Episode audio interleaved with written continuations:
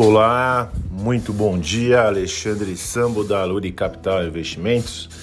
Nesta quinta-feira, 30 de dezembro de 2021, para mais um café matinal com a mesa de renda variável, onde abordamos o desempenho das bolsas internacionais e da bolsa local no dia de ontem, bem como as expectativas para o dia de hoje e chegamos ao último pregão do ano é, com a Bolsa Americana batendo mais um dia, chegando mais, mais uma vez próximo ao recorde histórico.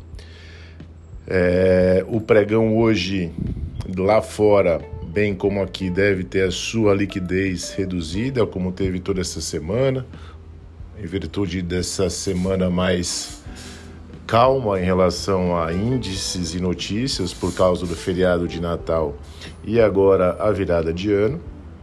Então, ontem, mais uma vez, tivemos um dia de leve alta lá fora, é, 0,22% no índice S&P e agora os futuros americanos trabalham 0,12, bem como a Europa trabalhando aí na casa de 0,20, 0,30 uh, apenas a Alemanha no 004.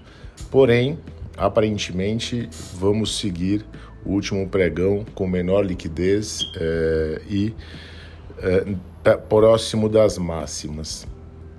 A expectativa é que terminássemos essa semana lá fora com a bolsa em alta em, em virtude do ciclo altista que a bolsa americana já vem vivendo todo esse ano. Então, como eu costumo dizer aqui para os nossos amigos, é, não é agora, no último pregão do ano, depois de 30%, aproximadamente 30% de alta, que vai ter alguma queda que possa mexer com os mercados.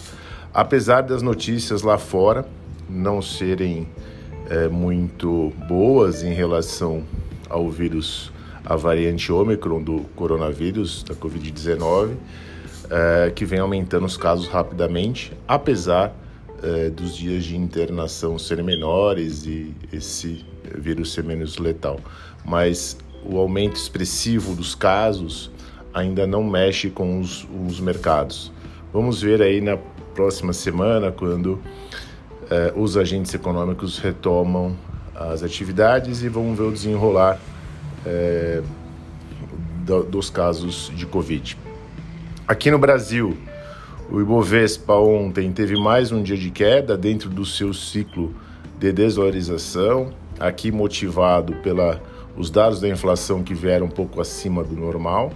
Né? A expectativa era 0,70, 0,73, veio 0,87. Uh, ah, então o Ibovespa ontem realizou um pouco, além da expectativa do aumento uh, da greve do funcionalismo público dado a intenção do Bolsonaro de privilegiar as categorias aí dos policiais federais, outras categorias vêm manifestando insatisfação e provavelmente uh, aí paralisações no começo do ano. Então, janeiro e fevereiro uh, parece que vai começar quente as coisas por aqui.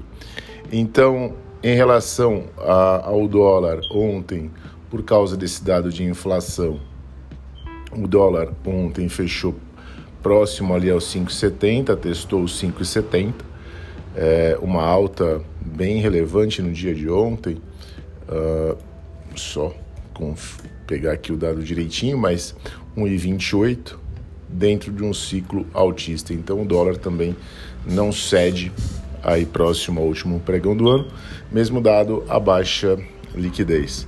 No dia de ontem, uh, tivemos como destaques aí, o destaque principal da Bolsa foi positivo, com 6% de alta, uh, devido à licitação que participou para as urnas eletrônicas para a eleição de 2022, para as eleições de 2022, onde ela uh, conquistou o direito de, de prestar o serviço em 139 mil urnas.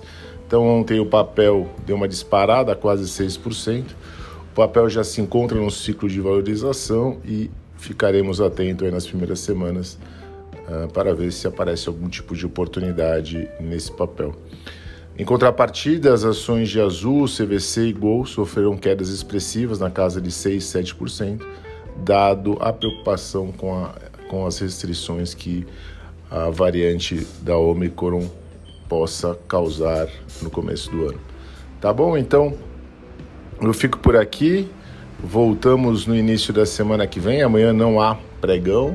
Né? Lá fora provavelmente terá um, um pregão reduzido. Uh, mas aqui encerra tudo hoje. A expectativa para hoje é um dia de, também de menor liquidez e provavelmente uh, de realização. Tá? Fiquemos atentos aos bancos, porque o governo manteve o aumento da CSLL, então isso deve impactar nos bancos. Uma ótima virada para todos, um ótimo 2022 e a gente se encontra lá. Fiquem, fiquem com Deus, até mais, tchau, tchau.